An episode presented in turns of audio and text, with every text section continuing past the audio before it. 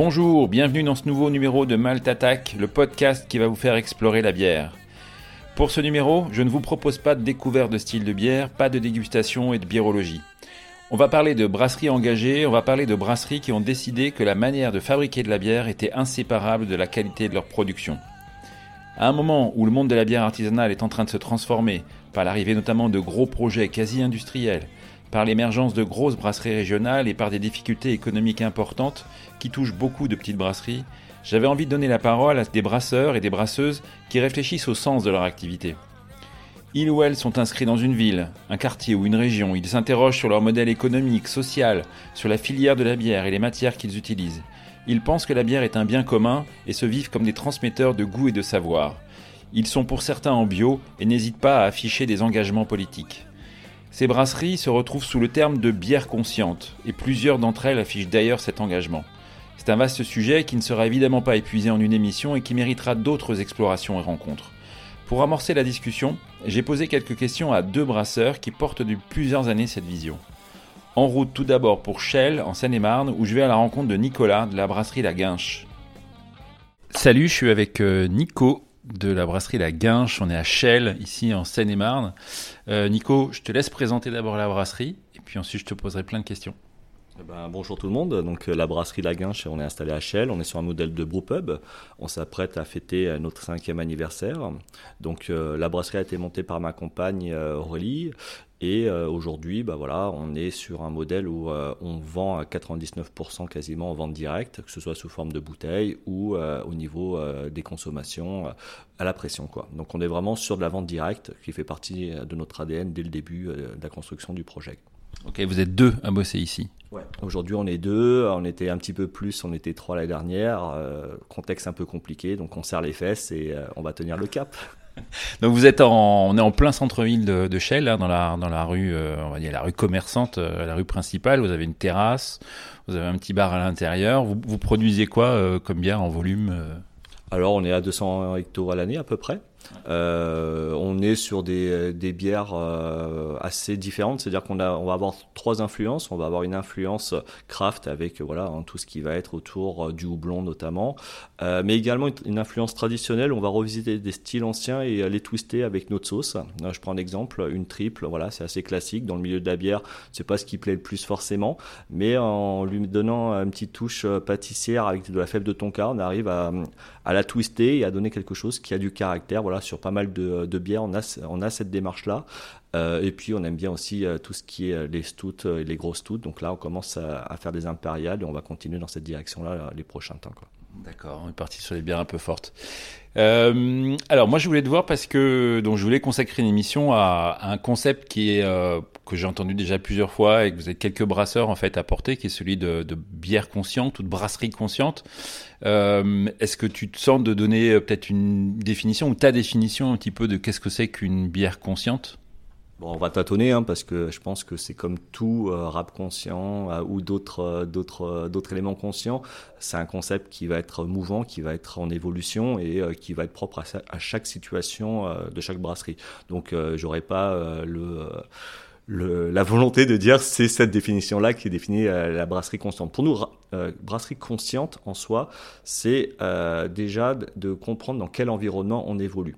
ça veut dire que pour nous, la bière, c'est c'est un bien commun. C'est on est dans une logique de réappropriation de recettes qui ont été accaparées par les industriels et le développement des microbrasseries fait partie fait est, à notre sens, un élément de démondialisation. Quand je parle de démondialisation, c'est que euh, avant la, multiplication des microbrasseries euh, sur tous les territoires de France ou même euh, du monde, on avait trois groupes qui se partageaient le gâteau et qui, qui s'accaparaient mais l'intégralité de la production mondiale de la bière, avec les conséquences sur une aseptisation des goûts, une normalisation des recettes et puis une perte de, des savoir-faire. donc euh, la multiplication des brasseries, pour nous, c'est un premier élément de réappropriation des communs de, de recettes euh, qui avaient euh, disparu et qui faisaient partie du patrimoine local. donc ça, c'est le premier point. Deuxième point, euh, qu'est-ce qui va distinguer une brasserie consciente d'une brasserie, d'une microbrasserie euh, qui fait de la bonne bière hein, Ça, c'est pas la question. Euh, ça va être également euh, la question, euh, on va dire, on va dire sociale et sociétale. Euh, nous, dans notre cas, on a monté un, un lieu de vie. C'est-à-dire que le modèle du brewpub, ça permet en banlieue, dans un secteur où on a grandi, on a vécu, on sait qu'il manque des lieux de vie pour éviter bah, le triptyque métro boulot dodo quoi. Les gens ici euh, c'est euh, c'est presque des, euh, des banlieues dortoirs, ils se croisent pas, on a une on manque de lien social et l'ouverture d'un lieu pour nous était important parce que ça répondait à une attente locale. On, on, connaissait le manque de voilà de lieux conviviaux où les gens peuvent se rencontrer, discuter, échanger. Ça c'est le premier niveau. Et également faire en sorte que ce lieu ne soit pas un ghetto. Quand je parle de ghetto, c'est que on s'adresse pas forcément à une seule tranche de la population, qu'elle soit masculine, trentenaire et plutôt classe supérieure ou moyenne, comme certains peuvent avoir, peuvent faire ce choix marketing. Nous, notre objectif, c'était de brasser aussi bien des hommes que des femmes. Donc ça, c'est un élément primordial que sur un lieu de vie, que les femmes en banlieue puissent sortir entre copines sans se faire emmerder par des lourdeaux. Ça, on y tenait à cœur. C'est Paris réussi euh, depuis 5 ans. L'autre élément, c'était également de toucher aussi bien des jeunes que des anciens, qu'il y ait une mixité sociale euh, de ce côté-là, et du coup, euh, bah voilà, qu'il y ait des croisements, qu'il y ait des débats, il y a des discussions euh, qui font, qui sont pas dans un entre-soi. Donc ça, c'était euh, notre deuxième élément. Et après, le troisième élément, ça va être également une logique bah, d'éducation populaire. Euh, donc c'est le troisième point. Éducation populaire par l'intermédiaire de euh, l'éducation au goût.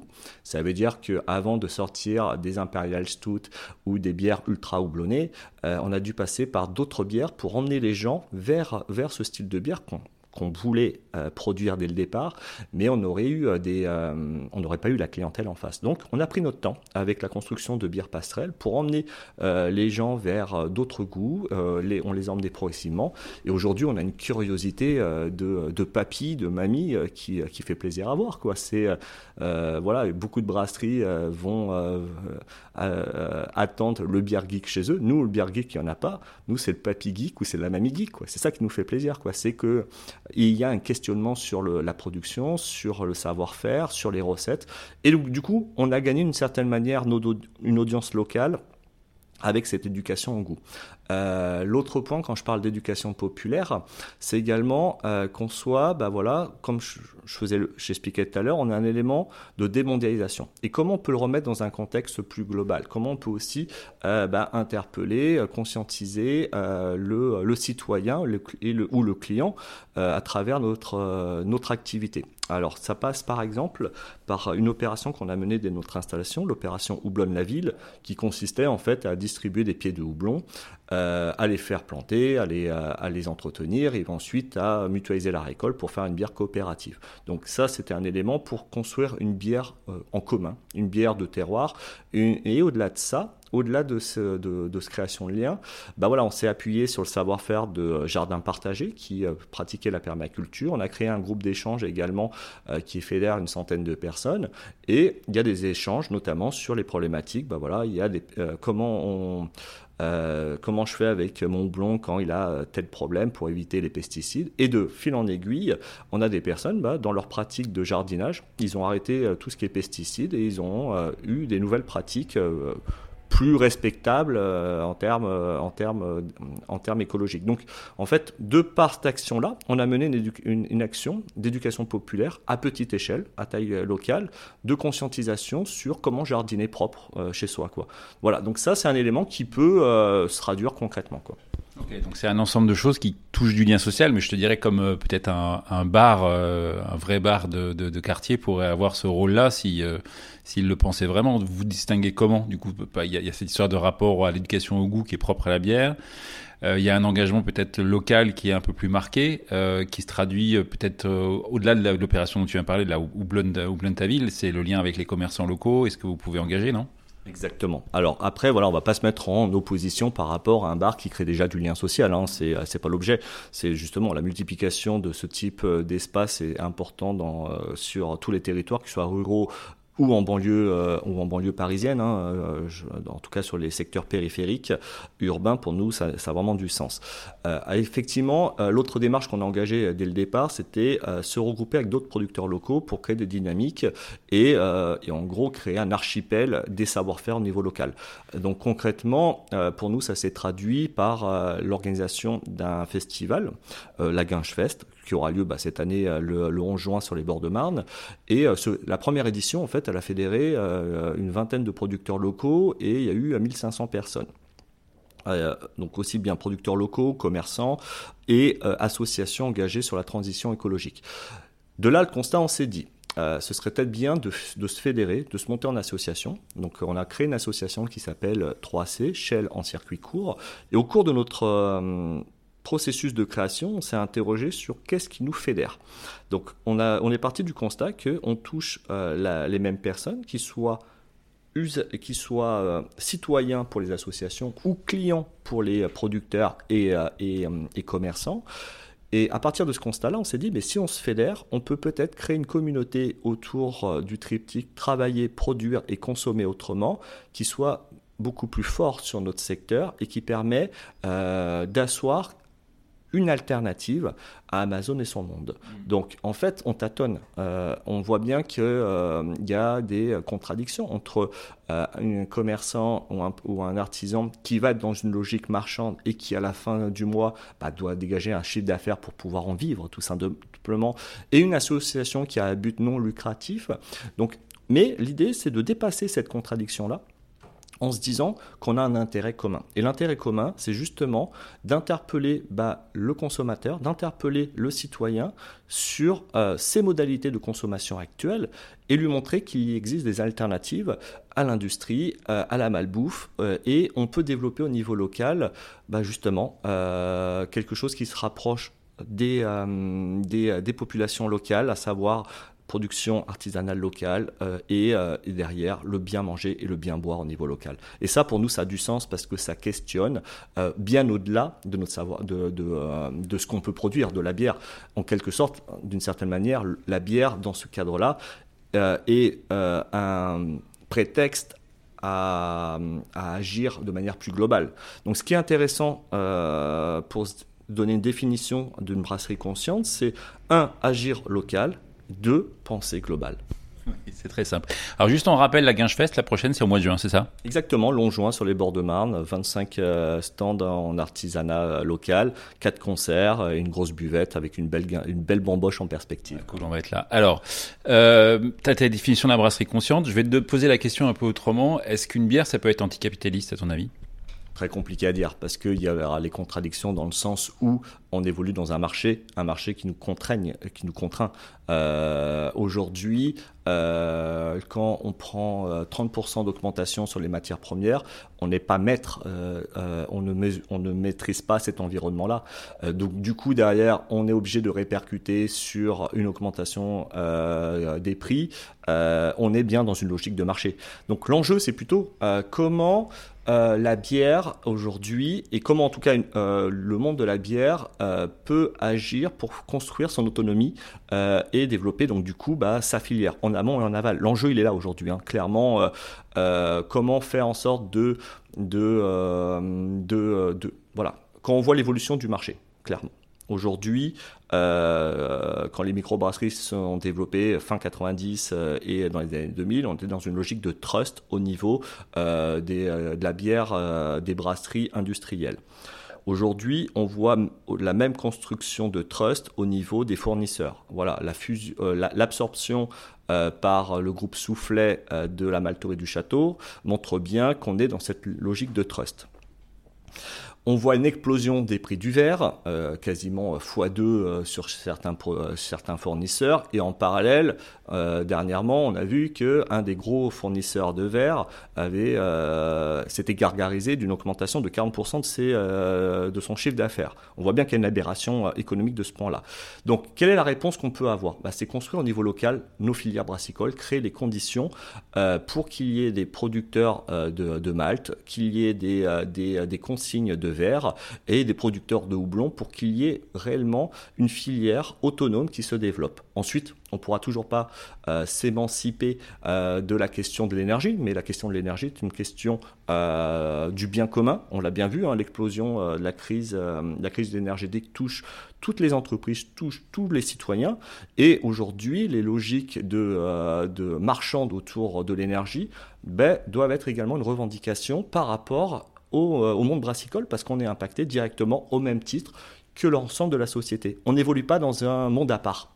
On évolue dans un, dans, dans, la société et c'est des questions qui nous, qui nous préoccupent parce qu'elles nous impactent de manière frontale aujourd'hui.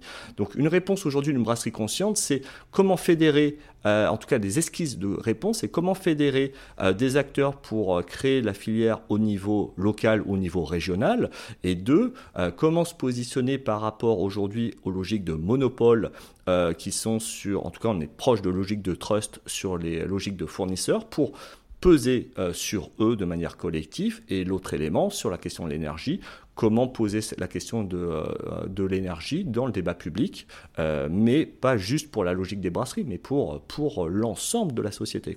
Hmm. Est-ce que tu penses que le milieu de la bière aujourd'hui est conscient de ça? Est-ce que tu penses que tu perçois une sorte de, de vision un peu commune de ce point de vue-là? Ou, ou ton regard est un petit peu plus critique? Je dirais, euh, voilà, le monde de la bière, il est euh, fragmenté en, en, énormément de visions qui sont complètement différentes. Euh, aujourd'hui, le monde de la bière est dans une évolution hein, qui est liée à l'évolution du marché tout simplement. les pionniers, malheureusement, sont en difficulté. Euh, les petites brasseries qui sont qu'on retrouvait euh, sur des marchés en vente directe avec l'explosion des prix des matières premières, leurs marges ne leur suffisent plus pour pouvoir en vivre. Euh, donc on a des, des effets de seuil qui poussent des brasseries à rentrer dans les logiques d'investissement beaucoup plus conséquents, hein, des unités de production qui se rapprochent de 1, 2, 3 millions euh, d'euros. Euh, donc là, on n'est plus du tout à taille, hum, à taille euh, familiale, on va dire. Là, on est vraiment sur des dimensions qui sont, qui sont en dehors de ce qu'on peut, nous, à notre échelle, imaginer. Hein. On n'a on pas papa et maman derrière, on n'a pas gagné au CAC 40 pour investir 1, 2, 3 millions de cette manière-là. Donc, il y a des différentiels, en, en tout cas, de niveau d'investissement. Ça se traduit derrière par des unités de production certainement plus performantes en termes de qualité de la bière, euh, mais ça se traduit également euh, bah, par, euh, par des, des, des, coûts qui sont tirés vers le bas. Donc les petites brasseries bah, peuvent pas forcément s'aligner là-dessus. on voit ce mécanisme-là et puis on voit l'arrivée de nouveaux entrants sur le secteur bah, voilà, qui sont pas anodins. Quand, quand on voit que la famille Muliez est en train de lancer son poulain dans le nord de la France, il y a des questions à se poser. Quoi. Donc, et à Paris prochainement ah, tu m'as, je suis pas au courant. Et à Paris prochainement. Donc voilà, on, voit bien qu'il y a, euh, il y a, il y va y avoir de nouveaux acteurs qui vont, euh, qui vont arriver, euh, qui n'ont pas du tout cette vision de brasserie consciente, et, et cette vision consciente va devoir s'imposer de manière de plus en plus importante parce qu'on va devoir se fédérer. Aujourd'hui, moi, à titre, individuel, au niveau de la brasserie, on se reconnaît dans aucune des organisations professionnelles de la branche.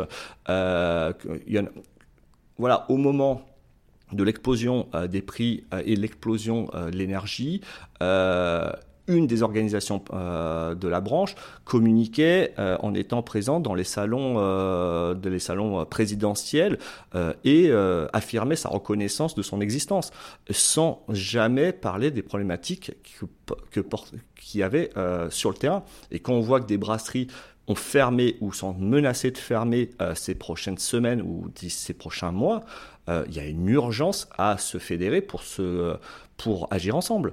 Et euh, je pense que voilà, une partie de ces organisations ont intégré qu'il y aura, euh, y aura de la casse et que le secteur va évoluer et qu'au final, ce sera plutôt des gros qui vont, qui vont animer ce genre de structure.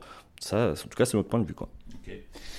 Ben merci Nico. Tu nous as dit plein de choses. Euh, donc on se retrouve euh, au mois de juin pour, euh, pour venir à la Guinchefest euh, pour en parler. Et puis de toute façon, on peut venir très régulièrement ici puisque vous êtes ouvert très très souvent. Tu peux rappeler peut-être les moments, même l'adresse ben, on est à deux pas du chemin de fer, hein, donc, euh, donc de Chelles, centre-ville, accessible depuis Paris en 10 minutes avec l'autre direct de Gare de l'Est, donc on n'est pas enclavé, hein, c'est très facile d'accès, et on est ouvert euh, tous les jours sauf le lundi, de 16h à 20h ou 22h, et puis euh, même le dimanche matin pendant le marché, petit temps super sympa, agréable, hors du temps, histoire de déconnecter et de vivre ensemble.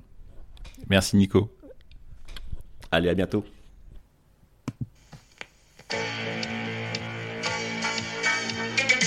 Pour elle, je donnerai ma chemise. Ma chemise Un désir lancinant. Pour elle, je donnerai ma chemise. Ma chemise Une pulsion insurmontable. Pour elle, je donnerai ma chemise. Ma chemise Une tentation dévorante. Pour elle, je donnerai ma chemise.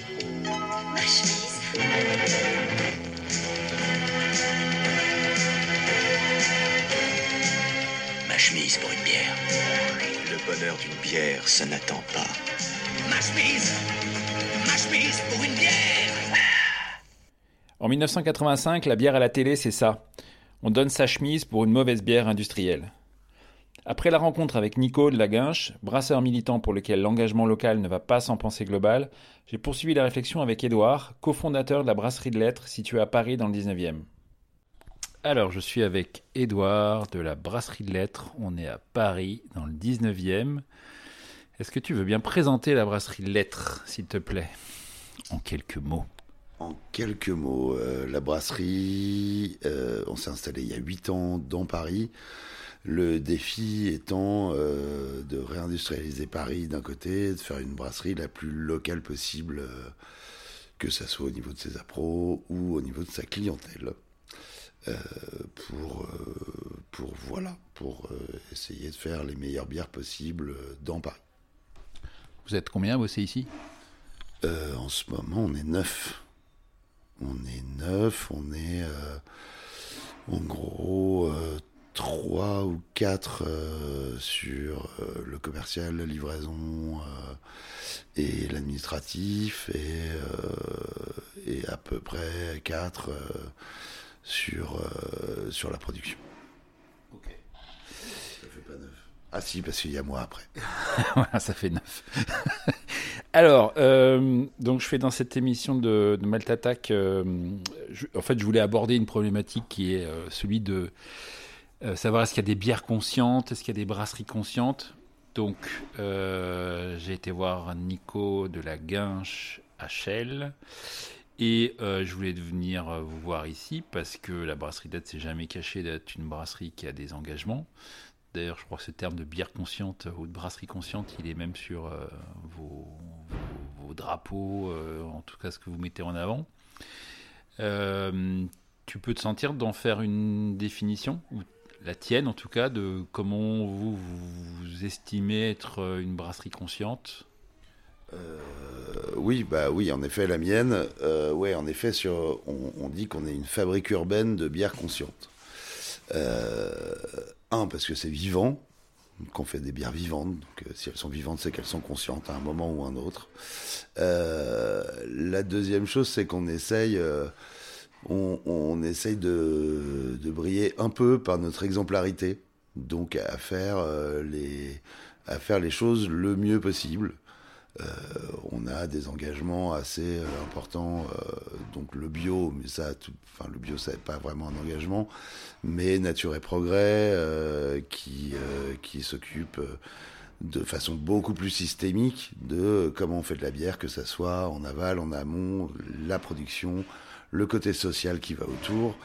Euh, donc ça, pendant sept ans, on a plutôt euh, défendu ces valeurs-là, et mais on était plutôt vivons heureux, vivons cachés aussi. Et l'année dernière, euh, bah, on a décidé de se dévoiler un petit peu, et donc on est une brasserie qui est passée en ESS, en économie sociale et solidaire, et on a eu dans la foulée un agrément ESUS pour cinq ans. Tu peux expliquer ce que c'est?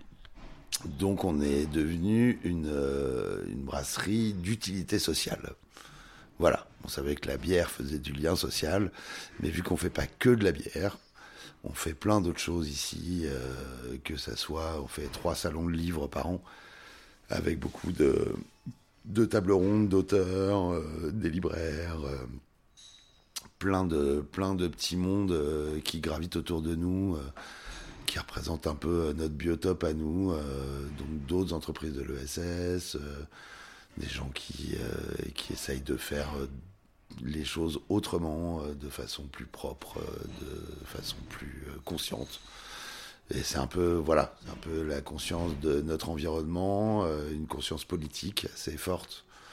Et, et, de, et du militantisme bah, à notre petit niveau, avec nos petites bières. mais c'est vrai qu'on peut aider des gens, qu'on peut accueillir des gens. On a accueilli euh, trois ou quatre entreprises ici, euh, donc euh, donc voilà.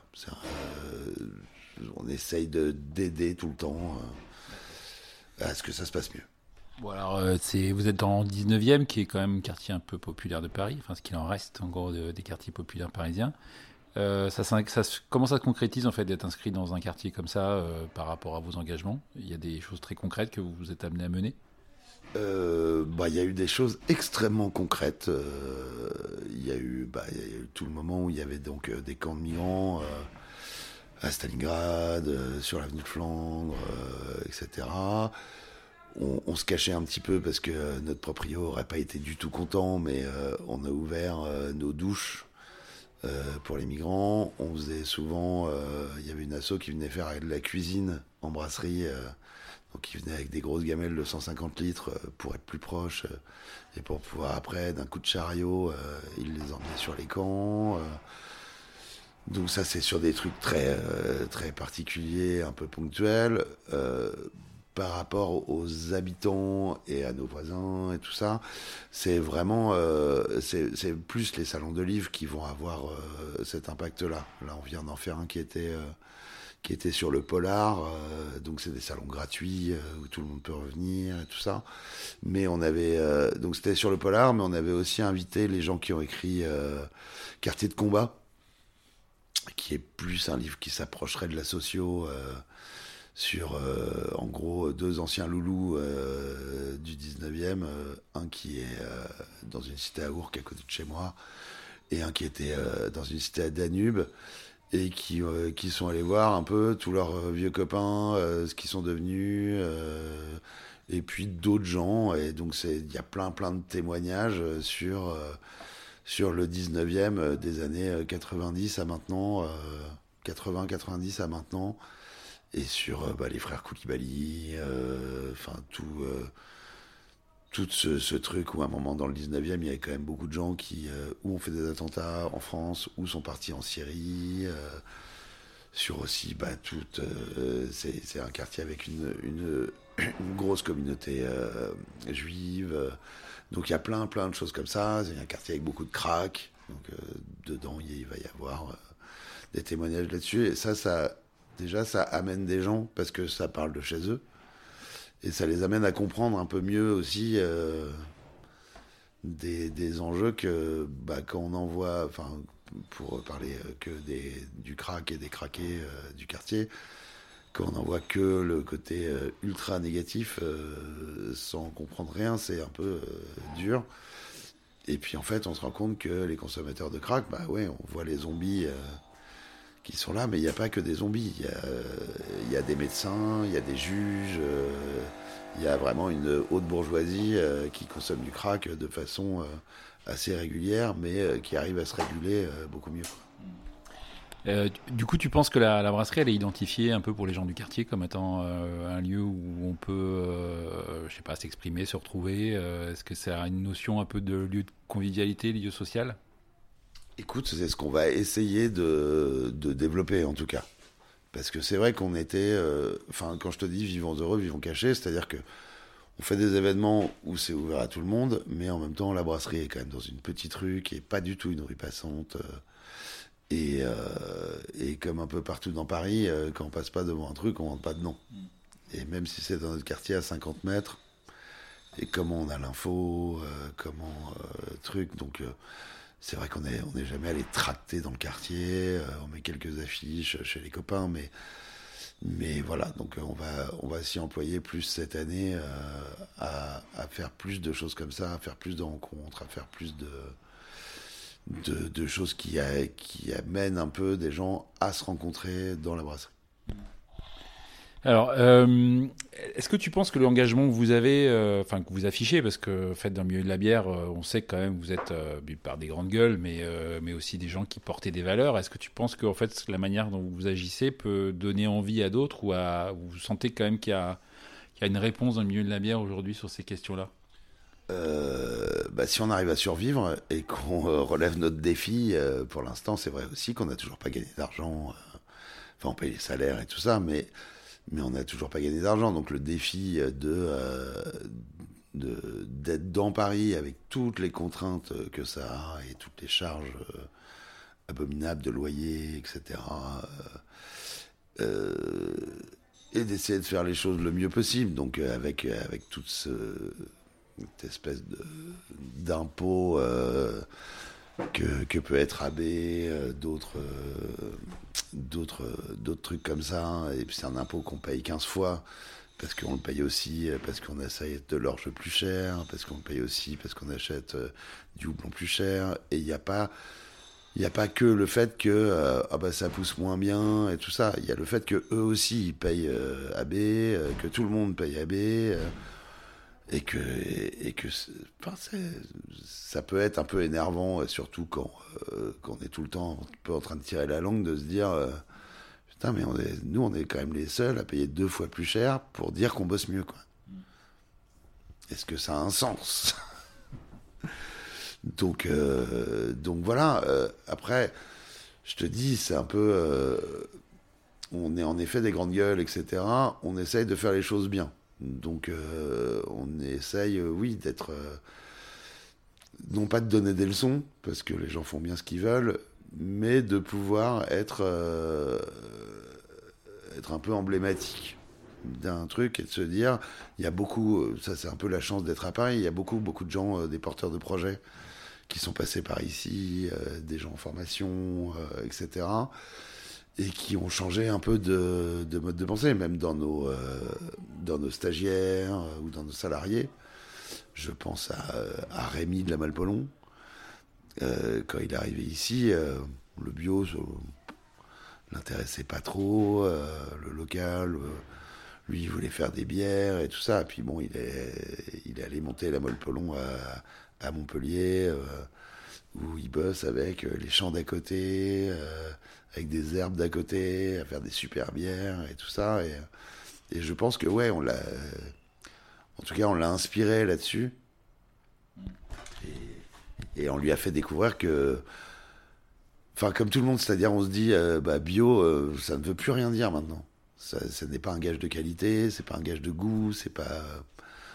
Même sur, euh, même sur ce qu'il y a dedans, on peut, se, on peut se poser des questions sur des dérogations, sur des trucs. Mais, euh, mais on peut aller beaucoup plus loin que ça et que ça ait du sens dans nos vies et que ça ait du sens pour euh, nous, nos consommateurs. On l'a toujours caché parce que pour moi, c'est de la cuisine. C'est comme dans un restaurant. Ce qui m'intéresse, c'est euh, c'est ce qu'il y a dans mon assiette et comment c'est présenté. Le fait d'aller voir en cuisine comment ils préparent mon plat, enfin, c'est pas que ça m'intéresse pas, mais quand je vais au restaurant, c'est pas pour faire ça que je fais. Quand nous, on fait une bière, on essaye que la bière soit la meilleure possible le fait qu'elle soit bio et tout ça, etc. Bon, bah là, on va être un peu obligé de communiquer dessus, euh, mais plus pour dire à des, euh, à des euh, pouvoirs publics, à des gens de l'ESS, etc., que oui, bah alors en plus, ça a un sens politique.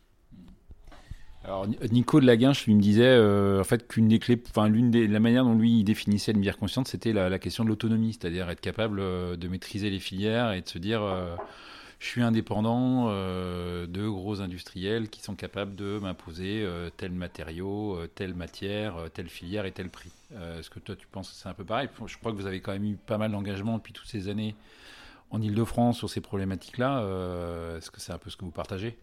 Ah oui, oui, totalement, à part que, bah, que c'est du long terme, quoi. Enfin, il y a huit ans, c'était du long terme. Maintenant, on est sur du moyen long terme on a avancé, hein, euh, on avance avec le Gab Île-de-France euh, pour avoir une malterie euh, qui appartiendrait au Gab. Alors le Gab, c'est le, excuse-moi, le groupement des agriculteurs biologiques, donc qui, qui, qui, voilà, qui chapote un peu et qui permet d'aller d'aller bosser sur diverses diverses projets. et donc d'avoir une malterie en Ile-de-France. Là, on dépend de Soufflet, qui est le plus gros exportateur de malte mondial. C'est un énorme groupe qui euh, nous marche dessus euh, assez régulièrement. bon, bah, c'est comme ça, hein. on n'a pas le choix, il n'y a pas 15 000 malteries. et après, passer par des malteries artisanales, bah, il y en a qui ouvrent, il y en a qui ferment. la plupart sont assez loin et qu'on et que déjà la plupart du temps ça pratiquement ça double les prix à la tonne euh, sur du malt artisanal plus le transport etc et qu'en fait là on n'a juste pas les moyens. Enfin on perd déjà beaucoup d'argent mais euh, là on n'a pas les moyens de, faire ça. J'aimerais bien mais on n'en a pas les moyens. Euh, sur le houblon c'est un enfin nous on a toujours bossé avec des houblons français donc ça on n'a pas trop ce souci là Mm, encore que la copoudale euh, est toujours un peu le cul entre deux chaises entre les Indus et, et les Indus. Traduis toujours hein, coopérative houblonnière d'Alsace. Voilà, qui est, qui est en gros la dernière grosse coopérative de houblonniers. Il y a aussi la Copou Nord, la coopérative houblonnière du Nord, mais qui représente moins de, moins de houblonniers, moins d'hectares cultivés en fait. Ensuite, il y a plein de néo-houblonniers euh, qui font un travail super, euh, qui se montent un peu partout en France, euh, comme il y a quelques centaines d'années où quand il y avait une brasserie, il y avait forcément une houblonnière à côté et une malterie à côté parce qu'on n'avait pas transporté des matières premières tout, tout en traversant la France quoi. Alors, on va terminer par la question que j'ai aussi posée à Nico. Comment tu vois le milieu de la bière aujourd'hui? Est-ce que tu penses que cette problématique de bière consciente ou brasserie consciente, il a encore euh, de la place dans une situation où on sait que le monde de la bière est en train de changer extrêmement vite?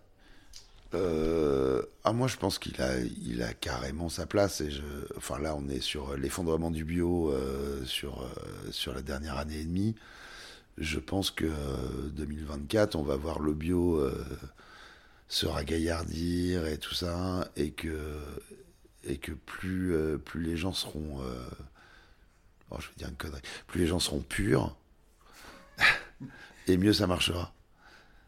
C'est-à-dire de pas faire du bio pour faire du bio, mais euh, du bio qui ait du sens, du bio avec des choses derrière, du bio avec du local, du bio avec des gens, du bio où on sait d'où ça vient, où ça va et, voilà, et que, et, qu'on, et que, enfin, c'est un acte, de toute façon, c'est un acte politique d'acheter des aliments, euh, des bières, euh, et tout ça. Et ça, il faut que les, voilà, c'est, il faut que les gens se rendent compte de ça. Hein. Tout le monde le dit. Euh, il y a des, des assos comme consommateurs, tout ça, etc., qui, qui essayent de, de, généraliser un peu cette problématique de bah, quand tu achètes quelque chose, c'est un acte politique.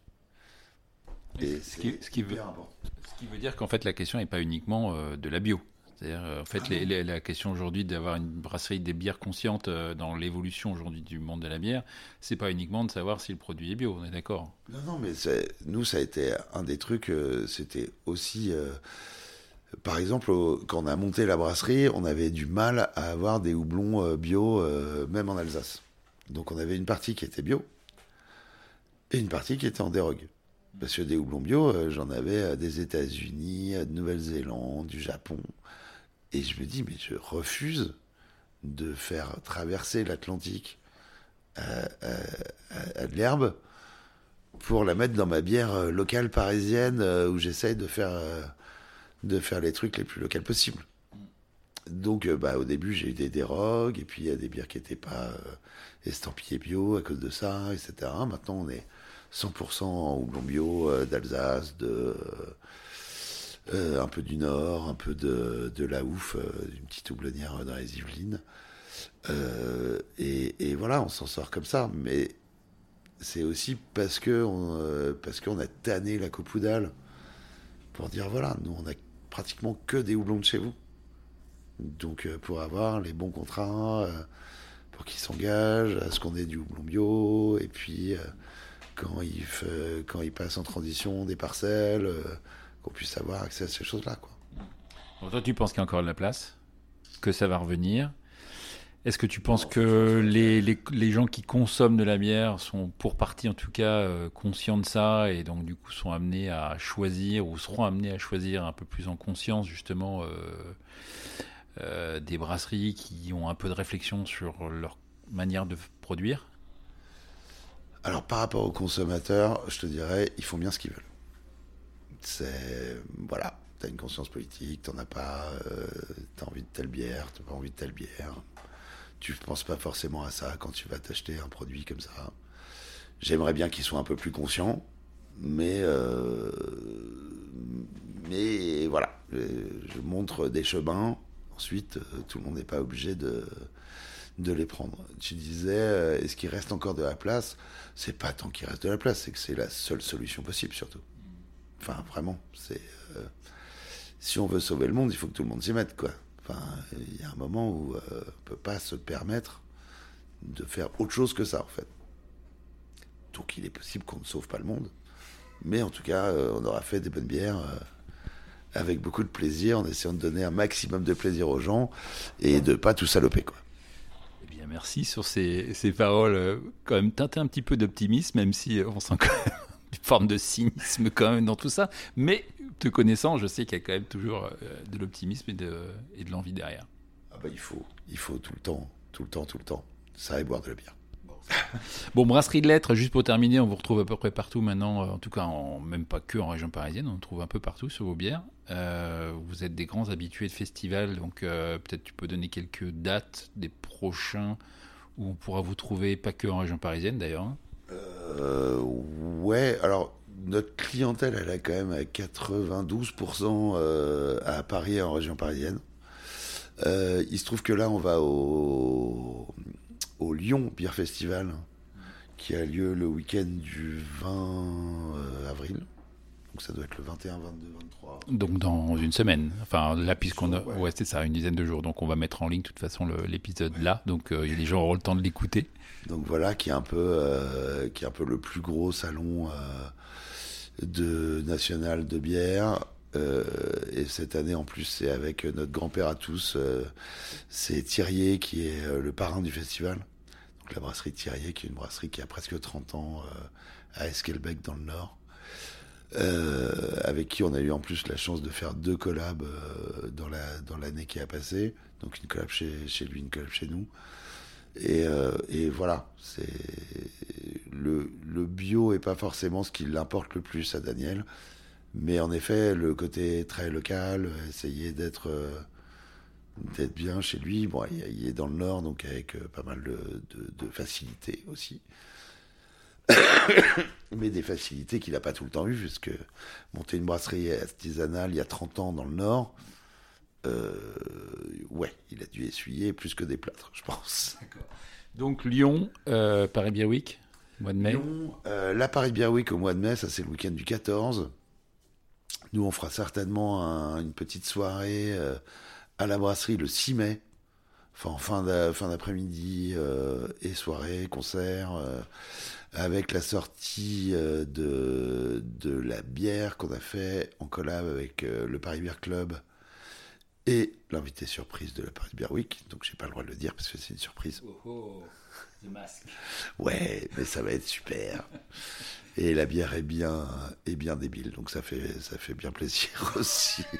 très bien, ça donne envie. Bon, merci Edouard. Merci à toi Jérôme, merci à toi.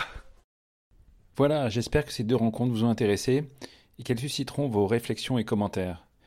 Merci de vous abonner à Malte d'en parler autour de vous. On se retrouve dans un mois. Salut